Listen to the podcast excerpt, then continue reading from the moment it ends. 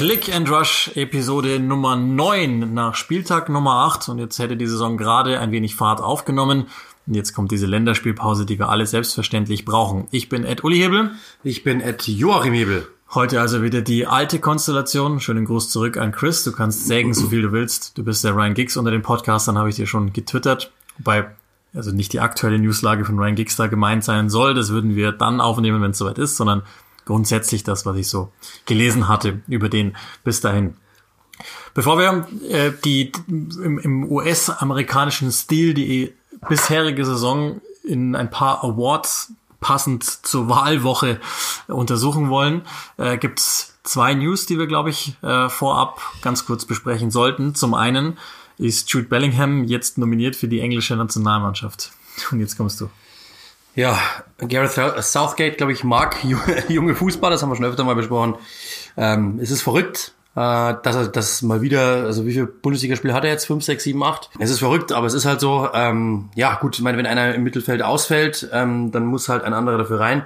Das ist jetzt so gekommen. Ähm, Bellingham spielt gut, brauchen wir nicht drüber diskutieren, spielt bei Dortmund auch mehr als erwartet.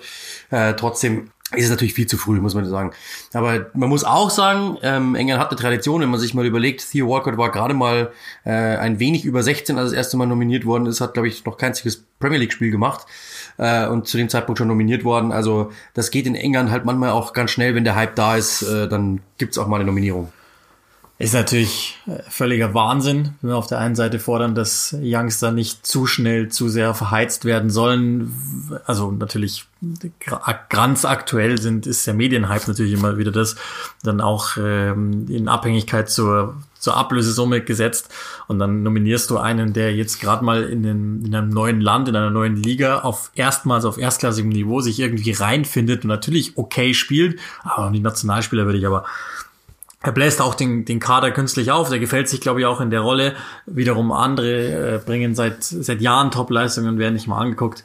Aber das ist, wie du sagst, Gary Southgate, äh, da werde ich auch kein Freund mehr davon. Und ich glaube, dass man auch Bellingham, ehrlich gesagt, jetzt auch ganz aktuell bei diesem Workload keinen Gefallen tut, wenn man ihn jetzt auch noch einlädt, auch wenn er das sicherlich anders sehen würde. Aber das hätte man irgendwie auch noch entspannter lösen können. Natürlich, wenn jetzt die anderen sagen, ja gut, dann wäre halt zu U21 gefahren, ist ja wurscht. Ja, nichtsdestotrotz, glaube ich, hilft doch, es nicht der Erzählung. Ist doch hier aber genau dasselbe. Ich bringe seit Jahren Top-Leistung und trotzdem bist du Chef-Podcaster. Das werde ich auch nicht verstehen. In den letzten Wochen war ich eigentlich überragend, also insbesondere letzte Woche. Ja, glänzte durch Abwesenheit. Ja, manchmal, manchmal sieht man erst, was man hat, ja, wenn es nicht mm. da ist. Alles klar, verstehe. Ich, ich habe so tolles Feedback bekommen, Freunde. Ah, der Freunde. Sendung, in der ich nicht da war. Mein Lieber. Ähm, das ist also die, die Meldung Nummer eins. Keine Ahnung, können wir glaube ich auch, auch bleiben lassen. Die zweite Meldung ist aus der Championship und ähm, da ist der Zeitpunkt insbesondere sehr, sehr komisch. Gary Monk nach 14 Monaten entlassen als ähm, Cheftrainer von Sheffield Wednesday. Habt ihr vielleicht mitbekommen, die starten mit vier Punkten Minus in die Saison. Äh, sind jetzt soweit eigentlich ganz okay, wenn man, wenn man das mit einberechnet, ähm, inzwischen unterwegs, weil sie vier Punkte aus den letzten beiden Spielen geholt haben. Umso seltsamer, dass jetzt Monk entlassen worden ist. Insgesamt kann ich es aber schon nachvollziehen, dass das einfach nicht so gefruchtet hat und dass grundsätzlich, glaube ich, da was anderes ja, die, die wollen einfach was anderes machen. Da in Yorkshire, der Besitzer Shansiri hat erstmals seit März 2015 auf der Pressekonferenz noch gesagt, dass er Managern gerne Zeit gibt. Ich würde ihm sogar diesmal und ausnahmsweise lassen wollen, dass er, dass sie es wirklich probiert haben, es passig zu machen mit Monk, aber das war, glaube relativ schnell sichtbar, dass es nicht klappt. Letztes Jahr Weihnachten waren sie noch Tabellendritter, da war man dann, das ist glaube ich auch die Richtung, in die es gehen soll und sollte, in Richtung Playoffs wenigstens. Danach kam echt ein Absturz. Die Siegquote unter ihm ist äh, sogar noch geringer als unter Jos Luca. Und das war ja schon ein historischer Müll, als der damals da noch Trainer war. Insofern ähm, kann ich es prinzipiell nachvollziehen, verstehen, dass, dass das jetzt so passiert ist, wie es passiert ist. Monk, ich glaube, also du fühlst dich wahrscheinlich genauso wie ich zurückerinnert an eine Zeit, als es Click and Rush zum ersten Mal in der Auflage gab, da haben wir schon bei Swansea darüber diskutiert, ja, passt schon, aber irgendwie nie so groß. Ja, war ja bei Birmingham City dasselbe. Also ich hatte immer das Gefühl, eigentlich äh, ganz ordentlich. Also es ist, ist jetzt nicht so, dass man sagt, Katastrophe, was macht der da? Aber es ist auch jetzt nicht so, dass man das Gefühl hat, äh, wow, also da geht jetzt hier mega was voran. Also dieses, äh, ja, dieses Wunderkind, das er mal, oder dass er mal galt, das glaube ich hat er nicht einlösen können. Ich kann mir schon vorstellen, dass es immer noch einen, äh, einen Champions, äh, einen Championship-Ligist geben wird, der, der irgendwann mal irgendwie zu ihm greift, wenn es schnell um Punkte geht. Am Anfang Klar. ist es ja immer okay, aber das ist jetzt, glaube ich, auch schon die siebte Station oder so. Und der schafft im Schnitt halt auch kaum ein Jahr. Jetzt hat er sogar mal 14 Monate geschafft. So ist es dann halt äh, die Nachfolger, die gerade genannt werden zum Zeitpunkt der Aufnahme. Das ist der, der Dienstag ähm, an dem wir aufnehmen, also an, an dem Tag, äh, an dem der Podcast auch in der Regel dann kommt, sind im Grunde alle, nämlich Paul Cook scheint der Favorit zu sein. Der würde das ja schon kennen, den Punkteabzug hat es trotzdem nicht gepackt, trotz guter Arbeit, zuletzt bei Wigan. Dann ähm, wird Tony Pulis immer wieder genannt, Nigel Pearson, 90ern schon mal einen EFL Cup gewonnen da, könnte man sich sicherlich vorstellen. Ähm, und dann habe ich noch gelesen Eddie Howe, das kann ich mir beim besten Willen nicht vorstellen. Und dann gibt es noch so ein paar Außenseiter-Tipps wie John Terry oder Saul Campbell, die bei den ähm, Buchmachern jetzt erstmal ganz oben stehen. Um ehrlich zu sein, Sheffield Wednesday, sowohl Kader als auch Verein, das ist, glaube ich, kein Pflaster, wo ich gerade gerne hin wollte, obwohl prinzipiell das Potenzial da ist. Bescheidene Heimform zuletzt auch, also wäre da Publikum da, glaube ich, wäre noch alles ein bisschen unruhiger. Ähm, glaube, in dem Jahr geht's für Wednesday drum, so blöd das klingt, bei einem Club, der eigentlich in den Jahren zuvor immer angeklopft hat und sogar zum Teil in den Playoffs war. Es geht darum, einfach die Klasse dieses Jahr zu halten. Und dann muss man, glaube ich, nochmal neu denken. So ist es jetzt im Moment einfach bei Sheffield Wednesday. Der Zeitpunkt, habe ich gesagt, ist blöd, andererseits auch nachvollziehbar, weil eben jetzt Länderspielpause und hast wenigstens jetzt mal ein wenig Zeit da anzukommen und, und Dinge zu installieren. Also ist halt dann so, wie es ist. Gary Monk ist also nicht mehr da. So, und jetzt machen wir das ganz unkreativ, weil ähm, das machen jetzt gerade alle, aber auch bei Click and Rush gibt es eine Art Election Day. Im US-Sport passiert es manchmal zu gewissen Zeitpunkten, meistens nach dem ersten Saisonviertel, dass gewisse Awards vergeben werden. Und das machen wir jetzt auch mal und diese Awards nutzen wir selbstverständlich, damit wir dann für euch die Saison, soweit sie jetzt ist, und die war extrem, extrem, extrem ereignisreich, noch einmal Revue passieren lassen und sicherlich auch hier und da den ein oder anderen Ausblick geben.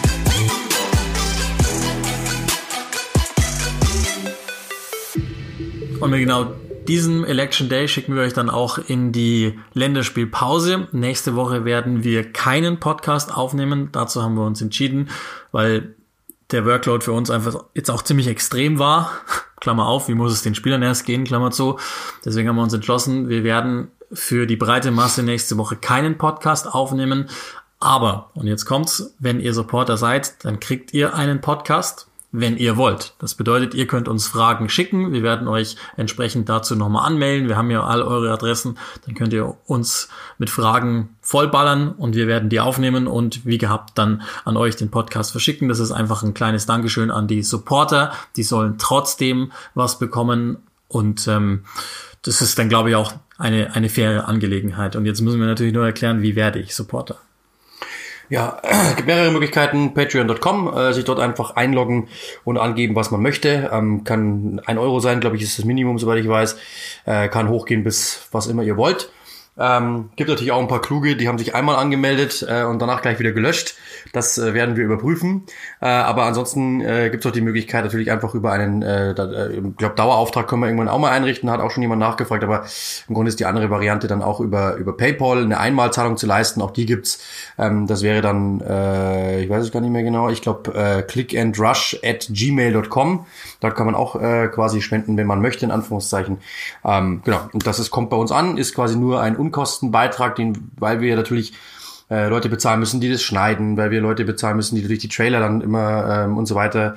Äh, dann haben wir dann äh, zum Beispiel auch das System des Hochladens, das kostet auch Geld, die Verbreitung kostet Geld, bla bla bla. Und ähm, das ist quasi dann so eine kleine Aufwandsentschädigung, also nichts Wildes. Und also, wir sind euch sehr dankbar. Genau. Patreon com slash clickandrush, clickandrush at gmail.com für PayPal. Und in diesem Sinne nochmal an alle, die das schon gemacht haben. Und es waren wirklich einige und sehr, sehr fleißige mit dabei. Vielen, vielen Dank, das wissen wir sehr zu schätzen.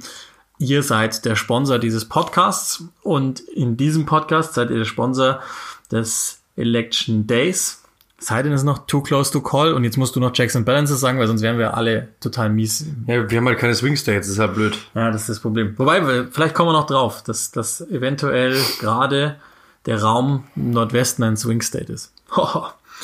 Ich glaube, ohne diese Wortspiele kommt man dieser Tage auch nicht aus. Ich bin jetzt nur noch froh, wenn sie wieder vorbei sind. Wenn ich dich frage nach acht Spieltagen in der Premier League, wer ist der bis dato MVP, also der beste Spieler, dann sagst du was? Also entweder, ich glaube, äh, also Harry Kane ist wieder oben mit, mit dran zu nennen.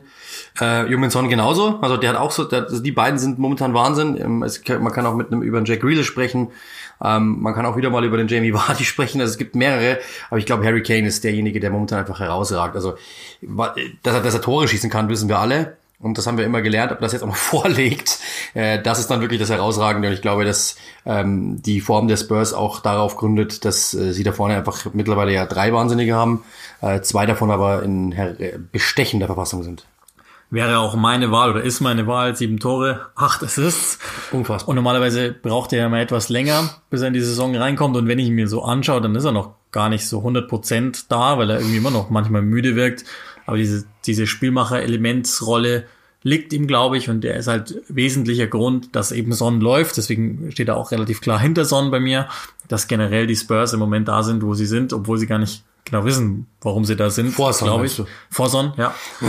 ähm, also hinter Son im, im spielerischen Sinne, ja. aber also rein rein systematisch gesehen, aber eben vor Son in der Wahl. Äh, inzwischen bei 200 Tottenham-Treffern, 150. Premier League-Treffer, der ihm gelungen ist das sind eh schon an sich alles wahnsinnig äh, starke Werte und ich glaube, deswegen hat er es verdient. Aber Grealish ist so der die, die Wahl des Herzens, glaube ich, weil weil der erstens gerade in aller Munde geht, was so sein sein Spielstil betrifft, hat er einfach der hat Lust und macht Lust. Das ist, glaube ich, das größte Kompliment, was man einem machen kann. Und ähm, Villa natürlich jetzt auch wieder nochmal in die Schlagzeilen geraten, jetzt am vergangenen Wochenende, wie du vielleicht berichtet haben könntest. Ähm, so, so dass auch der sich durchaus, also der, es gäbe etwas in mir, das fast für ihn sprechen würde, weil, weil ich sag, der, der macht halt einfach so viel Spaß. Ja, absolut. Also das ist äh, auch jemand, der sehr, sehr herausragend ist, muss man auch sagen. Ähm, aber ja, also, da gibt's halt wieder mal so ein paar Momente, wo der halt dann untertaucht. Die hat er selten gehabt, aber ich fand jetzt in der ersten Halbzeit war er jetzt nicht, war er offensiv jetzt nicht so auffällig, zum Beispiel gegen Arsenal. Ähm, ich glaube, dass, dass diese, diese Zahlen von Harry Kane einfach so, der, der ist so unfassbar tragend momentan, dass er, glaube ich, einfach das mehr verdient hat momentan. Aber Jack Grealish ist, ist, ist auf, dem, auf demselben Niveau. Problem ist halt bei Aston Villa sind mir die Formschwankungen zu groß. Das Problem ist dann auch, wenn die Form schwankt, ist, schwankt er halt mehr mit, als Harry Kane es tut. Und das ist, glaube ich, so der kleine Unterschied. Aston Villa ist einfach ein anderes Team als Tottenham, das muss man auch sagen. Ähm, und aber die Leistungen, die er hatte, also das zum Beispiel, was er gegen Liverpool gespielt das ich kommentiert habe, ähm, war wahrscheinlich die beste Solo-Leistung, die ich seit, seit Ewigkeiten kommentiert habe. Ich habe nichts gesehen, was verbesserungswürdig wäre. Es war einfach unglaublich von A bis Z. Und ähm, zum Beispiel, ja, und das kann man natürlich von Harry Kane das auch sagen mit den vier Vorlagen und so. Das war auch eine Partie, wo du sagen kannst, das gibt's doch gar nicht vor allem auf einem äh, Gebiet sich weiterentwickelt, das eigentlich viele ihm nicht zugetraut hatten. Also zwischen den beiden würde ich es ausmachen. Es gibt natürlich noch mehrere, so James Rodriguez ist so äh, Everybody's Darling, so ein wenig, aber das hat mir noch nicht gereicht, um so weit zu sein. Calvert Lewin kann man da mit Sicherheit mitnehmen. Auch da haben viele Leute diskutiert. Aber auch das ist halt zu eindimensional. Es hat nur jemand, der nur, ja, ein, das ist auf höchstem Niveau. Aber Kane hat einfach, ist, ist, ist mehrdimensional. Ein dritter Name, also wenn Kevin De Bruyne ist irgendwie immer da, aber Absolut. ganz aktuell hat er es auch nicht verdient. Der einzige, der noch reinkommen müsste, wäre, glaube ich, tatsächlich Mané, weil der ja. so für sich immer noch super stark ist, das hat man, da hat man sich schon dran gewöhnt, deswegen fällt es nicht mehr so extrem auf. Nichtsdestotrotz ist trotzdem hinter Kane gerade anzusiedeln, glaube ich, ich würde auch sagen hinter Grealish. Ja, aber finde ich Salah momentan sogar, also der ist ja ähnlich, auf demselben Niveau unterwegs. Ich, also. Das finde ich nicht. Also mir wäre, ich, ich würde Mané immer aus dem Grund nehmen, weil der gerade auf seinem ja, aber die was so die, sprechen halt Fleiß, nicht, sprechen eher für Salah den, momentan. Den, den Fleiß betrifft, ja, aber genau darauf will ich hinaus. Also der, der Fleiß den, den Manet hat mit und gegen Ball, ist, wäre jetzt für mich gerade höher auch nochmal zu sehen als, als Salah. Aber genau, da, da, bist du ja schon. Und, und man müsste auch irgendwo noch im, im, in der weitesten Klammer auch noch einen Bruno Fernandes dann mitnehmen, ohne den United irgendwie trotzdem nichts geholt hätte, auch wenn es dann zu Recht auch wieder Einschränkungen gibt. ähm, aber nichtsdestotrotz, das sind, das sind dann die Immer-Nennungen. Aber Kane steht, glaub, das ist ja dann auch schon Beweis genug, wenn wir ihn beide nennen, dass, dass der zu Recht dann oben drüber steht, ist, glaube ich, recht klar. Wenn ich dich frage nach dem Trainer des Jahres bis hierhin, dann ja, ja, ja, ja das ist, ist gar nicht so einfach, ne? Der Trainer ist schon echt schwierig, ähm, finde ich. Ich weiß es nicht, wer wer da. Also auch da muss man Dean Smith mit oben dabei haben. Ich finde, dass das, was er da macht, das momentan äh, finde ich schon beeindruckend, dass er da oben mit dran stehen kann. Aber im Grunde genommen ist deshalb dann wirklich schwierig, weil eigentlich muss man schon sagen, es wackelten alle bis dato. Es gibt jetzt irgendwie keinen, bei denen du irgendwie sagst, wow, ähm, die sind, die sind nicht gewackelt, weil selbst, selbst Leicester hat ja schon, hat schon zwei Niederlagen zum Beispiel. Ähm, ich würde insgesamt sagen, wahrscheinlich, wenn ich, wenn ich mich auf einen äh, versteifen würde, würde ich entweder José Mourinho sagen, weil ich es einfach beeindruckend finde, was er aus Tottenham gemacht hat. Die sind weit stabiler als in der letzten Saison. Und man hat immer das Gefühl, dass die eigentlich in jedem Spiel was machen können. Ähm, das, das muss man sagen. Und ich finde, Ralf Hasenhüttl kann man genauso nennen. Ähm, die hatten zwar auch schon schwache Leistungen, äh, wo du sagen kannst, was war denn da los? Ähm, aber sie haben im Endeffekt, also was er, also die, diese Mannschaft ist ja eigentlich für Rang 14 gebaut, so wie man, das, wenn man sich das ansieht. Da ist ja eigentlich kaum was drin. Und das habe ich jetzt mal, ich habe das Spiel ja auch kommentiert von Southampton am Freitag. Ähm, da habe ich es eh schon gesagt auf Sendung, ähm, dass mit so einer Mannschaft, ja, ein Jahr nach diesem 0 zu 9, marschierst du Schritt für Schritt da unten raus, die vertrauen dir und so weiter und so fort. Du hast eigentlich den Kader nicht verbessert, nicht nennenswert. Hast mit Heubier sogar deinen Kapitän verloren, bist eigentlich ja so so gefühlt erstmal schlechter geworden. Ja, die Salisus und so, die kommen alle noch, alles klar, aber erstmal bist du ein bisschen schwächer geworden und trotzdem hast du das Team weiterentwickelt. Warum? Weil das Gerüst so stabil ist und jeder weiß, wo er sich festhalten muss.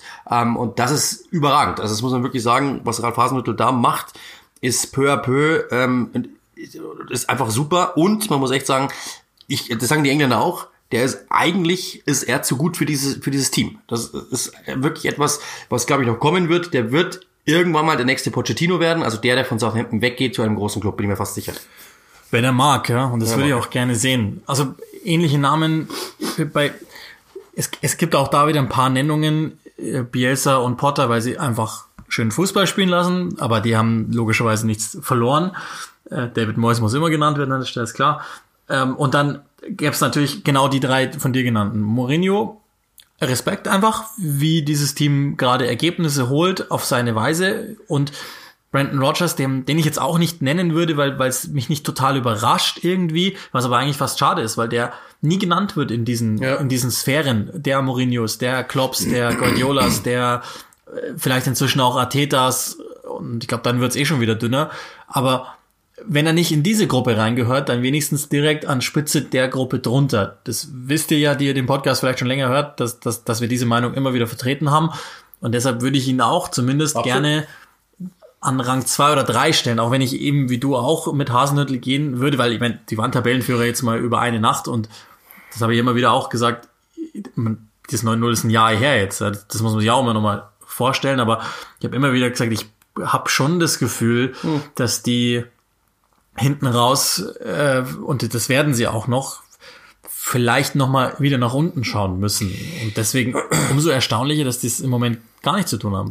Ja, aber das ist bei mir, glaube ich, und das ist dann auch wahrscheinlich wieder fies, die Mischkalkulation aus der letzten Saison, aus dem, aus dem Rest der letzten Saison, weil nach dem Restart ist denen ja gar nichts mehr gelungen. Ich glaube, nach Weihnachten ist denen eigentlich gar nichts mehr gelungen. Ähm, und das, glaube ich, habe ich jetzt mal mit Christian auch besprochen. Ich glaube, dass das wahrscheinlich dann aus Mischkalkulation ich dann immer noch so das Gefühl habe, ihr schuldet mir noch was. und dass man da dann so das Gefühl hat, Leute, ähm, macht erstmal wieder das Wett, was ihr da verloren habt und dann können wir drüber reden, ob, ähm, was aber unfair ist, weil die Saison soweit ist gut. Also da brauchen wir überhaupt nicht drüber diskutieren. Äh, dementsprechend haben sie es verdient. Und das ähm, im Schnitt erarbeitet er ja auch auch, aber klar, das, Absolut. das wiegt natürlich. Klar, das, das, bei mir wiegt es rein, ist wahrscheinlich unfair, weil man muss die Saisons trennen. Die Trainer tun es ja auch nicht, sagen ja selber. Ähm, eigentlich ist es gefühlt diese alte Saison noch. Ähm, das, ist, das ist so, aber ähm, man, das ist eigentlich ein bisschen unfair, aber es ist so noch, also noch schuldet uns Leicester, glaube ich, ein wenig, um äh, sagen zu können, dass sie um. Aber wenn wir schon beim, beim Alpen, beim, beim Alpenklopp sind, dann müssen wir auf den richtigen Jürgen Klopp kommen, damit wir dieses billige Ding da auch noch drin haben, was die Engländer so feiern. Ähm, Jürgen Klopp hat da nichts verloren, deiner Meinung nach? Dasselbe. Also klar, der, der macht immer noch einen erstaunlich guten Job. Logischerweise, die sind im Moment immer noch auf der Position, auf der sie sein sollen, nämlich einfach dran. In der Champions League funktioniert alles. Insofern schade, ne? Weil eigentlich ist es irgendwie fast schon gegeben, aber klar, der gehört da sicher auch mit rein. Was sehr lustig ist, ich glaube, vor zwei Wochen hätten 99,9% Carlo Ancelotti gesagt. Ja, Bin mir ziemlich sicher. Ja, das, das denke ich auch. Das, also dem, da wissen ja die Hörer auch schon Bescheid, wie, die, wie meine Meinung über den ist. Und es war mir schon auch klar, dass einfach da der Start für Everton positiv mit reinspielen wird und dass sich das dann auch nochmal normalisieren wird. Das haben wir ja auch zu gegebener Zeit schon besprochen. Aber ja, klar, und unterm Strich ist ja auch da alles so weit, so gut mit, mit diesen vielen Veränderungen haben, haben sie diesen Start, gegen wen auch immer. Sie haben es geholt. Es gab ja auch schon einfache Startprogramme in den Jahren zuvor, in denen einfach nichts funktioniert hat. Und jetzt haben sie es auch okay, aber nicht, also würde maximal Europa League Qualifikation sein in der Tabelle wahrscheinlich bei mir. Ja, absolut. Und da muss ich halt auch stehen. Ja. das, ist, das ist halt genauso. Wenn wir die, die obere Tabellenhälfte mal ganz kurz abschließen, also die, es gibt zwei Titelkandidaten, die haben sich getroffen am, am vergangenen äh, Wochenende. Da haben wir auch, glaube ich, wieder gesehen, dass es tatsächlich immer noch die besten beiden Mannschaften sind, wenigstens eine Hälfte lang, die es gibt in England. Würdest du aber sagen, dass jetzt mit Blick auf die Tabelle neue Titelkandidaten dazugekommen sind? Tottenham ja. Tottenham würde ich nennen. Äh, Leicester, glaube ich, wird wieder, ähm, wird wieder zusammensacken, bin ich mir fast sicher. Ich glaube, dass das dafür noch nicht reicht weil sie dafür, das habe ich immer wieder gesagt, dafür einfach auch zu ausrechenbar sind. Ähm, dieses Spiel auf Wadi ist, ist mir zu einfach.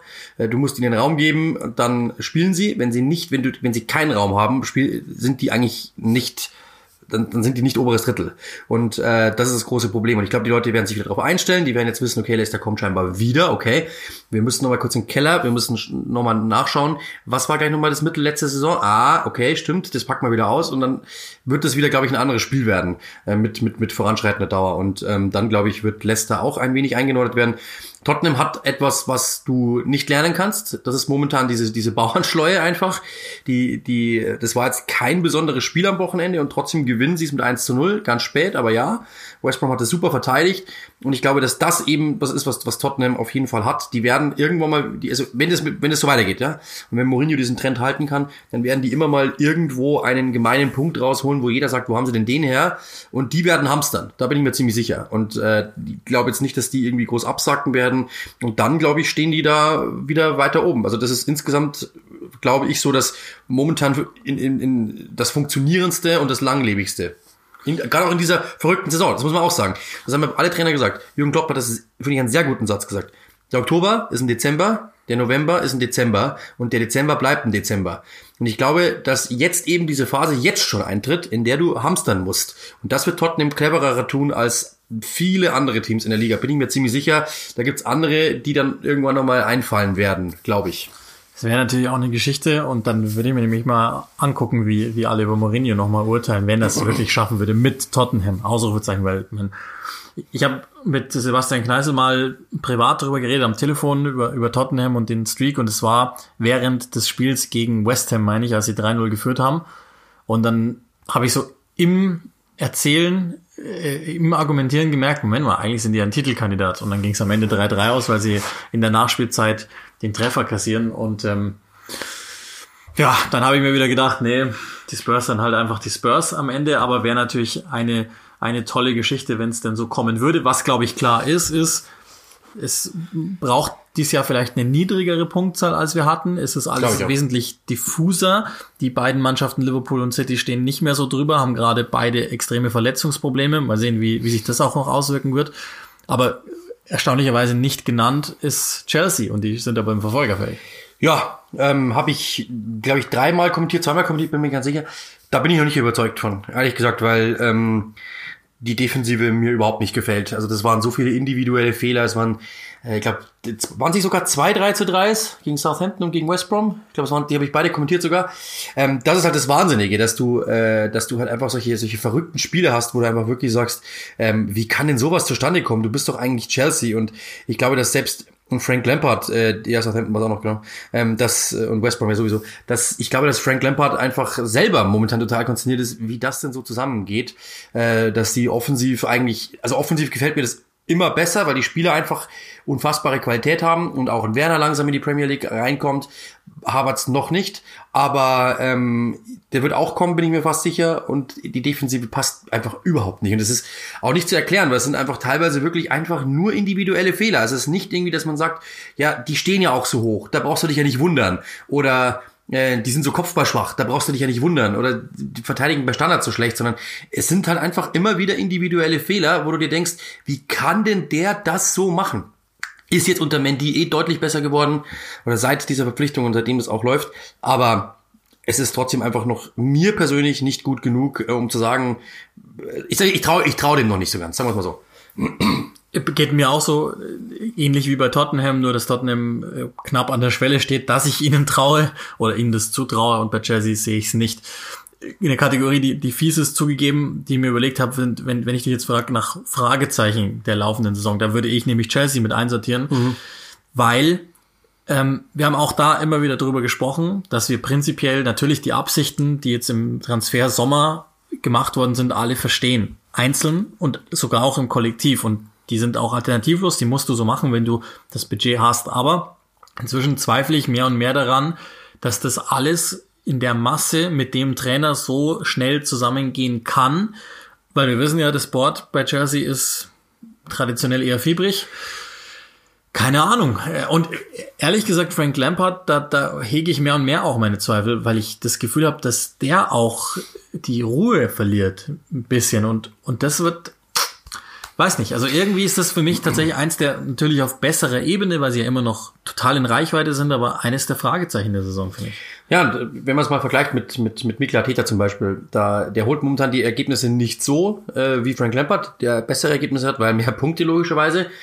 Und trotzdem siehst du bei Mikla Täter, okay, ich verstehe das System, ich verstehe, was der vorhat, ich verstehe, dass wenn das irgendwann mal greift, funktioniert es. Der hat auch mehrere, äh, mehrere Pläne.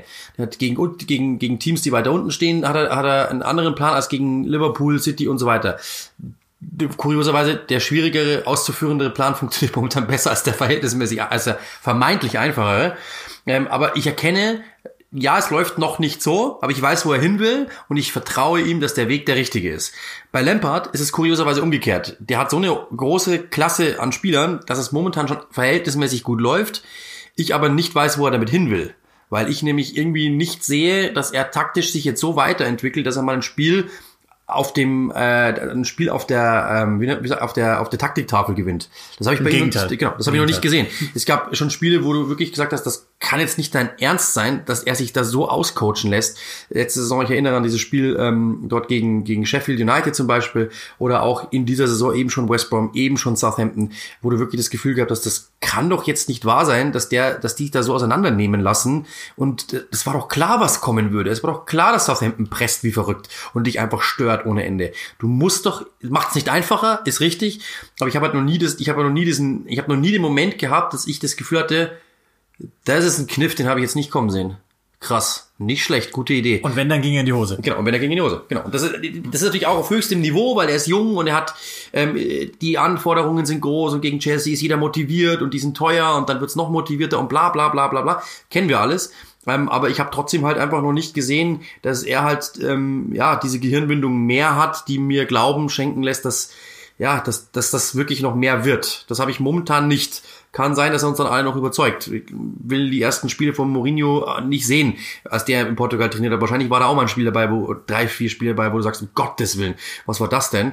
Du musst dich da mal ausprobieren. Er probiert sich halt schon vom ganz großen Publikum aus. Ja. Bei Chelsea, das muss man auch sagen. Und mit Kai Havertz, Timo und, Werner, genau, Ben Chilwell. Genau, mit, mit großen Spielern, genau. Die, bei der, wo natürlich jeder hinschaut und sagt, wie viel hat der ausgegeben gleich nochmal? Und er spielt ja 3-3 gegen West Brom.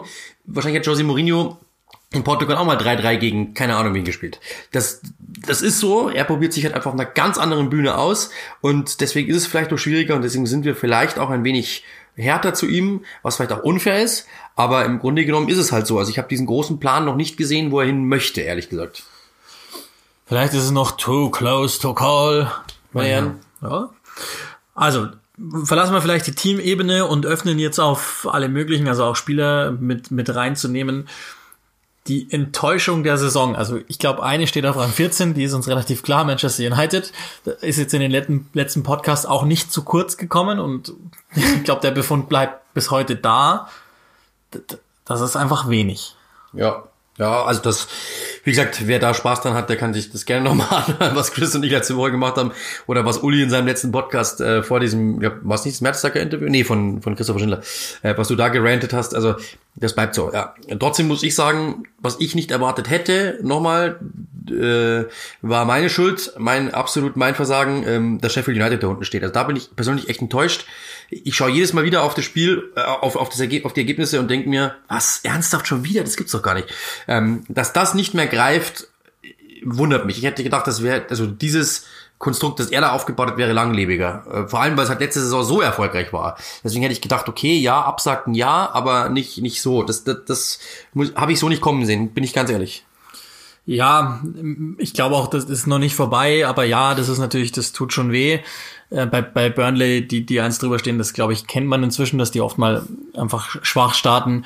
Ich würde äh, gern tatsächlich noch, noch nennen, ähm, gar nicht so sehr West Brom, weil das habe ich noch irgendwie gedacht, dass die da unten stehen, aber Slaven Village noch ohne Sieg. Und das erinnert mich dann schon an, an das Ende bei West Ham, als er irgendwie noch probiert hat, aber wenn man ihm so zuhört oder ihm ins Gesicht schaut, dann hat man gemerkt, dass er sich eigentlich denkt, ach komm, mach du einen Scheiß allein.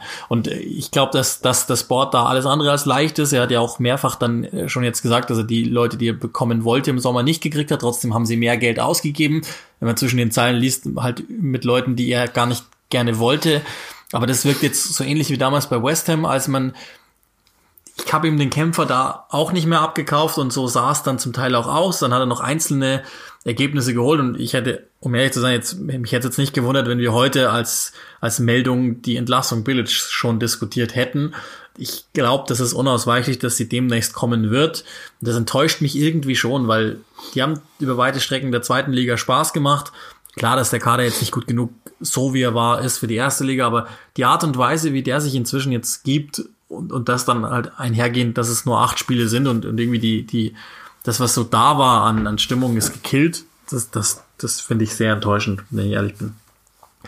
Gibt's, ähm, also einiges ist natürlich schon angeklungen, positive Überraschungen, also auch da kann man natürlich nennen, äh, Vereine, Spieler, ähm, keine Ahnung, Wendungen oder so, also Corbett Lewin, glaube ich, geil. Äh, das nenne ich jetzt einfach mal, weil ich nie gedacht hätte, dass der eventuell sogar mal ein Unterschiedsspieler sein kann. Das hätte ich tatsächlich nicht geglaubt. Bin auch noch immer nicht restlos überzeugt davon, aber hat natürlich an, an fast allen Punkten seines Spiels gearbeitet und, und muss man dann zu Recht auch nennen.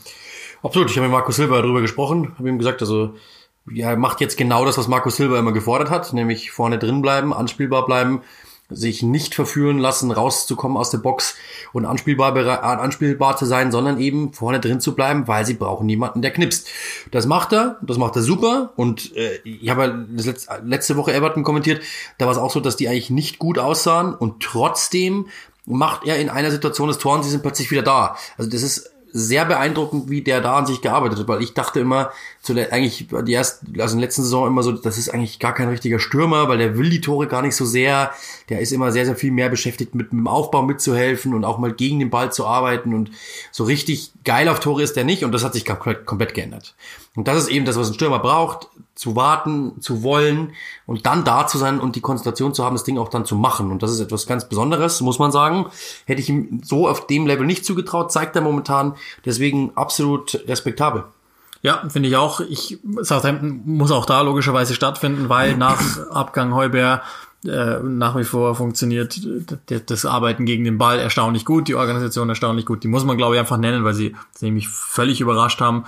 Ähm, und ich habe glaube auch noch, das muss man auch nennen, West Ham, jetzt nicht aufgrund der Spielweise, die ist exakt so wie erwartet, aber da sind ein paar Ergebnisse dabei gewesen, die im Moment dafür sorgen, dass man noch nicht mal auch im entferntesten Angst haben muss um die. Muss, muss ich dann irgendwie auch als Überraschung ausweisen, glaube ich. Ja, absolut. Also ähm, ich, also eigentlich ist es nicht überraschend, wenn man mal von allem weggeht und David Moyes rausrechnet und die Vergangenheit rausrechnet und sich nur auf den Kader mal blickt und sagt, wen können die da jede Woche aufs Feld schicken, dann ist es für mich jetzt nicht überraschend, aber wenn man natürlich diese Faktoren alle wieder reinrechnet, dann ist es sehr wohl überraschend. Ja, das, das sind jetzt so die, man, man könnte jetzt auch, das wäre dann irgendwo auch aus Enttäuschung, mich überrascht tatsächlich, dass City äh, da ist noch nichts verloren. Die haben noch ein Spiel in der Hinterhand und theoretisch nur minus zwei jetzt nach dem Ergebnis gegen Liverpool. Aber äh, denen tut das Unentschieden mehr weh als Liverpool, glaube ich. Insbesondere, wenn man die aktuelle Besetzung mit einberechnet. Das überrascht mich auch, dass bei City irgendwas nicht mehr stimmt. Das ist tatsächlich komisch, finde ich. Das ist nicht in dem Sinne eine richtige Enttäuschung, äh, aber ich, ich krieg City nicht erklärt, weil eigentlich sind ganz viele Elemente des Spiels ganz wie gehabt da, aber am Ende ist doch nicht so gut. Aguero fehlt, obwohl eigentlich Jesus produziert. De Bruyne ist an sich gut, aber verschießt einen Elfmeter gegen, gegen Liverpool. Und ähm, es fehlen hier und da Präzision im Abspiel, beispielsweise der, der Druck der Defensive ist jetzt tatsächlich schon seit längerer Zeit nicht so da, aber irgendwie habe ich das Gefühl, dass, dass sich da dass gewisse Reibungsverluste ergeben haben, ohne dass ich jetzt denke, die, würde ich jetzt nicht abschreiben. Das ist nach wie vor, und das haben wir, glaube ich, in der ersten Hälfte nochmal gesehen, ein, ein elitäres Team, die mit völlig zu Recht als einer der Top-Favoriten auf die Meisterschaft gelten, aber die Art und Weise des Auftritts ist für mich überraschend. Ja, vor allem halt drei Unentschieden. Ne? Das ist nur eine Niederlage. Das ist jetzt auch nicht so wild, ja. Aber trotzdem natürlich sind drei Unentschieden nach sieben Spielen, das ist eine Ansage, weil du hast genauso viel Unentschieden wie Siege. Ähm, aber was mir fehlt, ist einfach, das habe hab letzte Saison schon gesagt, da gab es jetzt noch ein wenig mehr. Mir fehlt halt dieser eine Leader, der nochmal die letzten Kommandos gibt, der einfach den letzten so das letzte, das letzte Stückchen Ketchup aus der Tube drückt, der fehlt mir. Und äh, sie haben das zweite Mal in Folge den Kapitän verloren nach Kompanie David Silva. Da ist schon ein Reibungsverlust zu spüren, auch ein, ein Führungsverlust auf dem Feld. Das wirkt dann oftmals so, dass wenn Guardiola reinbrüllt, dass man das Gefühl hat, da sind elf, die gegenseitig sich anschauen. Meint er mich, meint er dich, meint er mich, meint er dich. Äh, und im Endeffekt fühlt sich keiner angesprochen, äh, weil einfach keiner diese Verantwortung übernimmt in dem Sinne, dass er mal zeigt, so, Freunde, jetzt. Der einzige Rodri vielleicht noch, der, der dafür eben zu haben ist, aber der, das ist ein, der, der kommt aus Spanien, ist, ist einfach noch nicht so krass integriert und auch nicht, nicht so das, der Typ dafür, glaube ich. De Bruyne sowieso nicht. Das ist ein Künstler, den gibst du einen Pinsel in die Hand und der will am liebsten Kopfhörer aufhaben und nichts hören. Ähm, also deswegen das ist so das Ding, äh, dass, glaube ich, da einfach Reibungsverluste momentan da sind. Ich sehe das so. Das Ding ist aber auch, hätten sie gewonnen, dann, ja, dann wär, wären sie jetzt nicht ja. mit dabei, dann wären sie ja, also gesagt, mit einem Spiel in der Hinterhand, Punkt gleich, wahrscheinlich sogar irgendwie bei den etwas aufstrebenderen Teams zu sehen. Aber so, so ist es halt nun mal und deswegen ist ja auch diese Länderspielpause jetzt, wo sich die Tabelle langsam fügt, schwierig, schwierig zu nehmen. Ähm, eine Kategorie der Spieler und dann gibt's noch zwei abschließende, habe ich noch, gibt's äh, Unsung Heroes. Und du sagst, über die wird nicht gesprochen, die hätten es aber verdient. Ich leg mal vor und nenne ähm, Heuber bei, bei Tottenham, weil, äh, okay, so, so unbesungen ist er gar nicht, aber ist einer, über den man nicht so spricht, weil eben Son und Kane gerade die Schlagzeilen kassieren oder eben Mourinho und er aber relativ schnell das gebracht hat, was man von ihm wollte nämlich eine gewisse Spielkontrolle, Härte ähm, und einfach das taktisch macht, was er tun soll. Aggressivität Absolut. war ja immer das Stichwort. James Ward-Prowse, dasselbe. Ja, genau.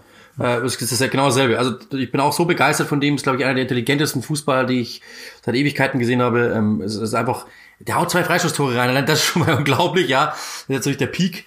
Äh, aber das ist ein unglaublicher Spieler, der mir so viel Spaß macht, vorne wie hinten. Ähm, ich hätte auch da gedacht, es ist ja immer super Talent und der ist so toll und bla. Und das ist ja, es heißt ja bei jedem zweiten Engländer, der irgendwie mal in die, in die Premier League kommt.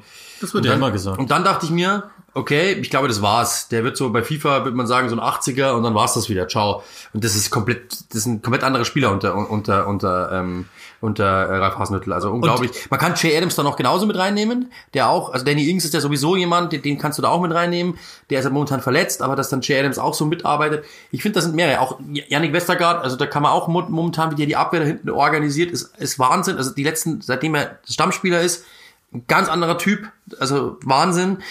Das sind halt so, du, von, dann geht man halt oftmals zu den kleinen Teams, in Anführungszeichen kleinen Teams und sagt dann so, aber auch so ein Alan bei Everton, muss man auch sagen, was der da weg räumt, ist, ist Wahnsinn, äh, macht mir unfassbar Spaß. Douglas Lewis bei Aston Villa. Oder Esri Konsa, da finde ich auch. Also das ist einfach nur Wahnsinn. Ähm, und das sind so Typen, die, das sind so Unsung Heroes. Das sind meistens kurioserweise zentrale Mittelfeldspieler, die halt erstmal absichern und dann halt einfach ähm, weiterspielen und nicht unbedingt am Erfolg dann so beteiligt sind. Einen nenne ich noch, ähm, weil, weil der wahrscheinlich irgendwie, also keiner in den Awards vorkommt, außer der besungene, völlig zu Recht besungene Held Marcus Rashford von dem Team, aber äh, wenn, wenn Fred spielt bei United, sind sie besser. Und ähm, so, Punkt. Und deshalb kriegt er viel zu wenig Aufmerksamkeit, wurde aus Flop verschrien, ähnlicher wie bei Ward Prowse. Das war sogar noch in der ersten äh, Auflage unseres Podcasts damals, als es schon hieß, ja, jetzt wollen sie ihn dann verkaufen, wo wir gesagt haben, Leute, das ist ja Wahnsinn, ich gebe ihm doch eine Chance und den, den würde ich vielleicht sogar noch über die Der Wahl Brase. von mir stellen. Hat der Brase. Ist gut. Ähm, wenn ich dich frage, jetzt das Transferfenster ist ja tatsächlich nicht mehr weit weg. Das nächste, Nee, wer ist, darf ich dir mal vorstellen, wer ist die größte Enttäuschung? ja, Ein Spieler. achso, den man Spieler einzeln. Das hat man nämlich nicht. Äh, Also ich muss sagen, wenn ich einen nennen darf, ich, es ja am Wochenende gehabt habe, Pierre-Emerick Aubameyang enttäuscht mich schon ein wenig, ehrlich gesagt. Also natürlich nur von den Zahlen her, aber wenn du dir mal überlegst, der hat irgendwie letzte Saison Arsenal 20 Punkte gesichert oder über 20, ich glaube 20 waren es. Und jetzt hat er zwei Saisontore, hat drei Schüsse innerhalb der Box. Jetzt kann man natürlich sagen, das ist das System, jetzt kann man natürlich sagen und so weiter und so fort. Aber für das, er ist der Topverdiener, verdient mehr als Mesut Özil. Ähm, und für das muss ich schon sagen, es hieß in jeder Vorschau, die ich gelesen habe, der beste Stürmer der Liga. Und, und das ist, also, der hat zwei Saisontore. Also ich muss ehrlich sagen, ähm, le- natürlich gegen United wieder getroffen, vom Meterpunkt. Ähm, aber also leicht enttäuscht bin ich schon. Also sagen wir so, weil natürlich aus ganz anderen Sphären kommen, das ist auch klar. Aber ich hätte mir schon mehr erwartet, ehrlich gesagt, äh, dass er besser funktioniert, sagen wir so. Ja, also auch da wieder rein die Saison betrachtet, Zahlenwerk in der Premier League, ja. Wenn ich dir jetzt aber sage, dass Ja, er ja, im. Community Shield entschieden hat, plus in der Europa League entschieden hat, als er reinkam. Finale. Ja, Klar. genau. Wenn du weiter Ja, zurückgehst, FA Cup Finale, FA Cup Halbfinale, dann waren es wichtige Spiele, wichtige Tore. Ich glaube, dass bei jemandem wie, wie Aubameyang, insbesondere in der aktuellen Phase, mit den neu, für ihn neuen äh, Aufgaben, also sprich defensiv, und das macht er dann wieder erstaunlich gut, ist diese Phase mit diesem, mit diesem Vielspielen, glaube ich, noch mal schwieriger. Aber klar, wenn man ihn jetzt rein als Torjäger betrachtet, und das wird er selber jetzt nach dem, nach dem, nach der Vertragsverlängerung sicherlich auch tun, klar, weil er wird letztlich auch daran gemessen, dann, ähm, ja, muss man schon irgendwie dahin kommen. Ich, also, ich will jetzt gar nicht auf dem rumreiten, deswegen. Nein, nein, nein, das, aber- das, das wäre dann meine nächste Nennung, die ich, die ich sogar noch fieser finde. Ähnliche Kategorie, allerdings wäre Paul Pogba, weil, weil Oh ja. und warum enttäuschend? Nicht, weil er nichts kann Oh und ja. so, das haben wir mehrfach besprochen, sondern nur, ähm, weil, ja, es gibt keine Rolle für ihn im, in, in äh, äh, ähm, 4 Raute 2 spielt er mal im linken Mittelfeld und du siehst, ja, er kann's ja. Aber irgendwie passt's nicht, er passt nicht, er hat auch manchmal keinen Bock, irgendwie, so sieht's aus. Vielleicht ist es dann auch blöd, weil er irgendwo spielen muss, wo er nicht spielen muss und auch ihm das, glaube ich, nicht so schmeckt, aber der enttäuscht, glaube ich, trotzdem. jetzt- Eigentlich immer nennbar. Und jetzt schreibe ich ein Etikett, äh, nimm, nimm so ein richtiges schönes Etikett, ähm, schreibe drauf Dele Alli und klebe es einfach über Paul Pogba drüber und dann sag, und sagt, sagt einfach genau dasselbe. Ja, ja, das stimmt. Das, vielleicht trifft das sogar noch besser. Der Umgang auch mit ihm, das, und dass es trotzdem läuft auch, tut mir irgendwie insbesondere leid. Ähm, aber okay. Äh, Die, die, das Transferfenster, wenn ich dich frage, ein Transfer, den du machen darfst in, hör sind noch sechs Wochen, knapp sieben, Ja. dann, dann würdest du was machen oder eine Transaktion. Man kann es ja auch ausweiten. Ein Zehner zu Arsenal. Weil jetzt natürlich Arsenal am Wochenende kommentiert habe, das ist das Erste, was mir einfällt. Arsenal braucht einen Zehner, also einen, einen, einen, einen kreativen. Äh, und dann kann man natürlich sagen, Liverpool braucht einen Innenverteidiger. Das ist dann natürlich sehr, sehr einfach. Aber äh, Arsenal braucht einen Zehner, Liverpool braucht auf jeden Fall, äh, auf jeden Fall ähm, einen äh, Innenverteidiger und Everton braucht einen Außen Außenstürmer. Warum habe ich die Kategorie mit reingenommen? Damit der Running Gag es auch in die Sendung schafft. Ich wünsche mir einen Director of Football für Manchester United. Wer auch immer, wenn ich mir einen auswählen dürfte, würde ich Rio Ferdinand nehmen wahrscheinlich oder irgend, irgendeinen klugen Menschen, der da mal Struktur reinbringt, um dann andere Entscheidungen, die nachfolgen, einfach mal zu treffen. Das bleibt jetzt mal offen, Solskjaer rein oder raus. Zum Beispiel, ne, das ist klar, worauf es hinausläuft, mir völlig wurscht, aber es soll jemanden geben, der das mal von oben betrachtet und ähm, Mach's halt selbst. das, das, würd, das würde ich mir wünschen. Ein Innenverteidiger nebenbei wäre dann auch ganz gut und so, aber das wäre jetzt erstmal das, das nächste. Und Aber, ja. was ich mir auch wünschen würde, ist, dass Mesut Özil einfach geht. Weil es geht nicht mehr weiter. Die, die, das, was der bei Twitter gerade macht, das nervt mich, das langweilt mich auch irgendwie. Und das, glaube ich, steht ihm auch nicht gut zu Gesicht. Und irgendwie würde ich ihn einfach gerne nochmal anderswo Fußball spielen sehen. Wo auch immer. Mir völlig wurscht. Irgendjemand sollte sich erbarmen, um nochmal zu zeigen, ja, der, der, ja, der absolut. hat's nochmal. Ja, Das, das wäre was, was ich mir irgendwie wünschen würde. Und die letzte Kategorie wäre dann schon, und, und da können wir jetzt, könnten wir theoretisch den, den Podcast komplett bis Ende auffüllen, werden wir auch tun. Äh, was nervt dich am meisten bislang? Welche Thematik nervt dich am meisten in der ganzen Saison? VAR, Scheiße, Äh, äh, Handspiel ist Gott sei Dank weg, also ist nicht mehr so wild. Das haben sie Gott sei Dank in den Griff gekriegt. Das hat mich kolossal genervt weil es einfach immer derselbe Mist ist, aber diese Handspiel, äh, diese, diese, diese, diese äh, VAR-Geschichten, die gehen einfach wirklich auf den Zeiger. Ja, natürlich gibt's auch Geschichten, wo du wirklich sagst, die sind halt einfach auch schwierig zu geben und pfeifen und zu entscheiden, aber das geht mir teilweise schon auf den Zeiger, das muss ich schon sagen. Also das ist wirklich etwas, was mich nervt. Und es nervt mich, jetzt, jetzt hole ich natürlich die, jetzt hole ich natürlich dann die Punkte an, äh, die, die Punkte an der Basis. Es nervt mich auch, dass keine Zuschauer weiterhin da sind. Es nervt mich, aber es, es macht natürlich Sinn, brauchen wir nicht drüber diskutieren, aber es ist halt schon schade, weil es einfach langsam so, so ein wenig ja, dieses Bubble-Feeling immer mehr sich ein, äh, sich einbrennt. Ähm, das, das ist schon schade. Ich glaube, wenn man, wenn man die, die Trainer hört, was diese sagen, Heimvorteile gibt's überhaupt nicht mehr, ähm, sondern es, es ist eigentlich, die Auswärtsteams haben riesengroße Vorteile, teilweise sogar, was echt krass ist. Das ist halt schon, schon, schon verrückt. Und was mich nervt, ist, ähm, das sind so die Dinge, die mich nerven. Also es gibt eigentlich sonst nicht viel, es gibt viel, viel Positives, viele krasse Tore, viele Tore, viele schöne Tore, viele krasse Ergebnisse, viele Überraschungen in Sachen Ergebnissen. Ähm, das, das, das ist schon heftig. Ähm, was vielleicht noch sagen muss, ja gut, Verletzungen nerven halt einfach, aber das, da können die, da können ja die Leute nichts dafür, sondern es ist einfach der Spielplan, der so ist, wie er ist und dass da natürlich dann auch ja. nichts nachgeregelt wird, ist einfach krank. Ähm, aber im Grunde genommen, das sind so die Dinge, wo ich jetzt sagen würde, das nervt mich. Also es ist einfach schon krass, dass die, dass die Verbände dort überhaupt nicht interessiert sind am, am, am, am, ja. am, am also an den Spielern. Aber das ist jetzt, das ist jetzt der Punkt, der, der mich dann mehr nervt und das ist ja dann, da mache ich es mir noch leichter als du, weil ich, weil ich dann einfach die, das daran anknüpfende. In jeder Pressekonferenz, und das ist ja auch völlig normal, weil es auch Teil der Wahrheit ist, aber auf jeder Pressekonferenz, in jedem äh, Spiel vor und nach dem, dem Spielchen wird immer gefragt, ja, was ist, wieso hat das nicht funktioniert? Ja, weil die Spieler total überarbeitet sind. Ja, stimmt. Und die damit verbundenen Diskussionen jetzt wieder beispielsweise um fünf Einwechsler, Auswechsler. Ja, ja, ich verstehe alles und, und wir haben es auch 140.000 Mal immer wieder erklärt für, für oder als, als, als Erklärung genommen für gewisse Sachverhalte. Trotzdem geht's mir total auf den Zeiger und ähm, das ist das Gute daran. Das wird ja sich nicht ändern, weil also trotzdem bleibt ja der, den gleiche, der gleiche Aufwand für alle. Aber wenn wir dann irgendwann mal wieder so so schnell jetzt gepaced haben, dass wir ab Januar wieder in die Normalität in Anführungszeichen rüberkommen, dann ist wenigstens dieses Argument vielleicht mal weg. Das ist das eine.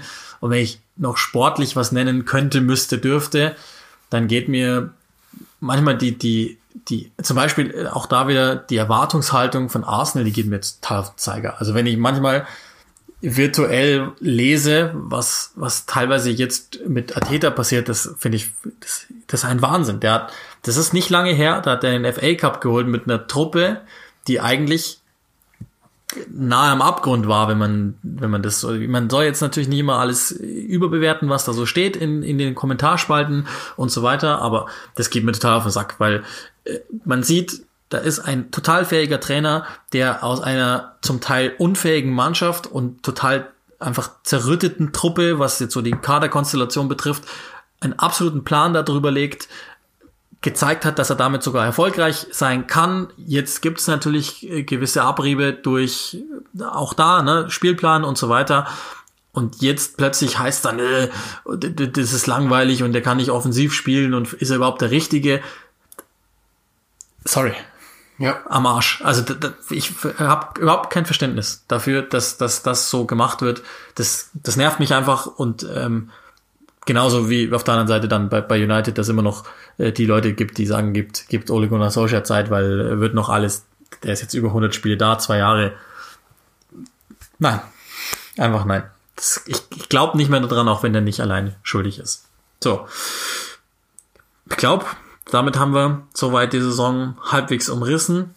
Gar nicht so einfach, weil doch echt viel los war, viele komische Ergebnisse, viele komische Entwicklungen auch. Und dann machen wir diesen Podcast zu und gönnen uns, wie gesagt, diese eine Woche Pause. Wie gesagt, sei denn ihr seid Supporter, dann bekommt ihr Post von uns. Wir werden euch aber entsprechend noch instruieren.